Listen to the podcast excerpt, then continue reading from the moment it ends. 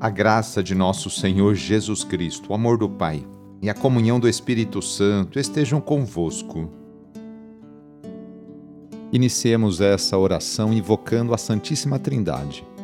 Em nome do Pai, do Filho e do Espírito Santo. Amém. Senhor nosso Deus, nosso Pai, nós cremos em vós, nós esperamos em vós, nós vos amamos nós vos agradecemos este dia e vos damos graças porque estamos com vida. Oferecemos este dia ao Senhor com todas as nossas alegrias e sofrimentos, com todos os nossos trabalhos e divertimentos. Guardai-nos do pecado e fazei de nós instrumentos de vossa paz e do vosso amor. Ajudai-nos a observar vossos santos mandamentos. Amém terça-feira, dia 10 de maio. O trecho do Evangelho é escrito por João, capítulo 10, versículos de 22 a 30. Anúncio do Evangelho de Jesus Cristo segundo João. Celebrava-se em Jerusalém a festa da dedicação do templo. Era inverno. Jesus passeava pelo templo no pórtico de Salomão. Os judeus rodeavam-no e disseram: até quando nos deixarás em dúvida? Se tu és o Messias, dize-nos abertamente. Jesus respondeu: Já vou-lo disse, mas vós não acreditais. As obras que eu faço em nome do meu Pai dão testemunho de mim. Vós, porém, não acreditais, porque não sois das minhas ovelhas. As minhas ovelhas escutam a minha voz. Eu as conheço e elas me seguem. Eu dou-lhes a vida eterna e elas jamais se perderão, e ninguém vai arrancá-las de minha mão. Meu Pai, que me deu essas ovelhas, é maior que todos, e ninguém pode arrebatá-las da mão do Pai. Eu e o Pai somos um. Palavra da Salvação. A relação que se estabelece entre Jesus e seus discípulos é comparada à ligação que conecta o pastor e as ovelhas, pelas quais ele, o pastor, é responsável. Como já foi mencionado anteriormente, talvez para nós hoje a relação pastor-ovelha não diga muito, não é muito significativo. Contudo, podemos extrair dela o ensinamento proposto.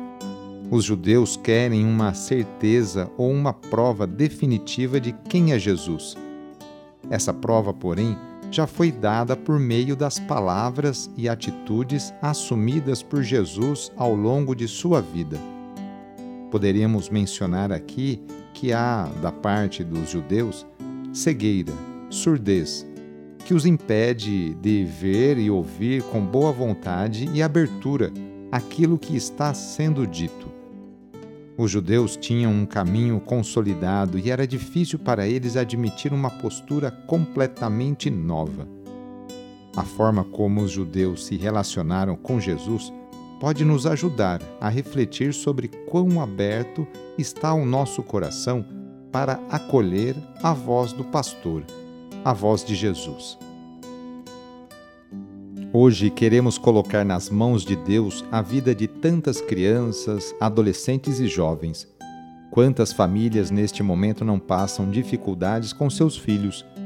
Peçamos que Deus afaste nossos jovens do caminho das bebidas, das drogas e da violência, para que a juventude tão querida e amada por Deus e por Dom Bosco seja o presente e o futuro de nossa cidade, estado e país Reúna agora as crianças, os adolescentes e os jovens e vamos pedir a Deus a sua bênção sobre elas.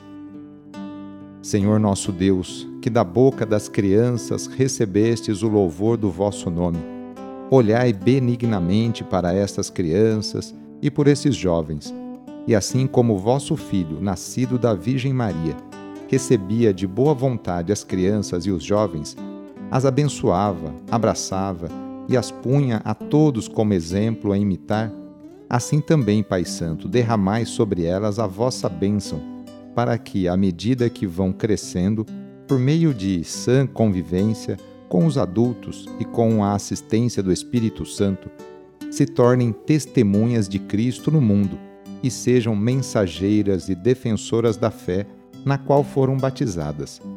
Por nosso Senhor Jesus Cristo, vosso Filho, na unidade do Espírito Santo. Amém. Receba neste momento a benção de Deus. Ele está junto de você e te acompanhará por toda a sua vida.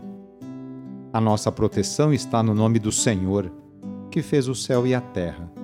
O Senhor esteja convosco, Ele está no meio de nós. Pela intercessão de São Vicente de Paulo, desça sobre você, sobre a sua família, sobre o seu trabalho e intenções, a bênção do Deus Todo-Poderoso. Pai, Filho e Espírito Santo.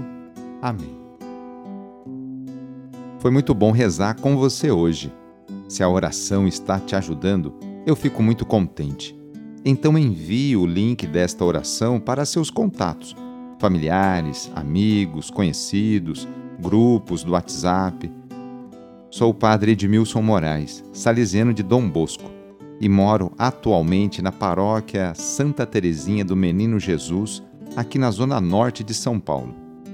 Que Deus continue abençoando você e sua família.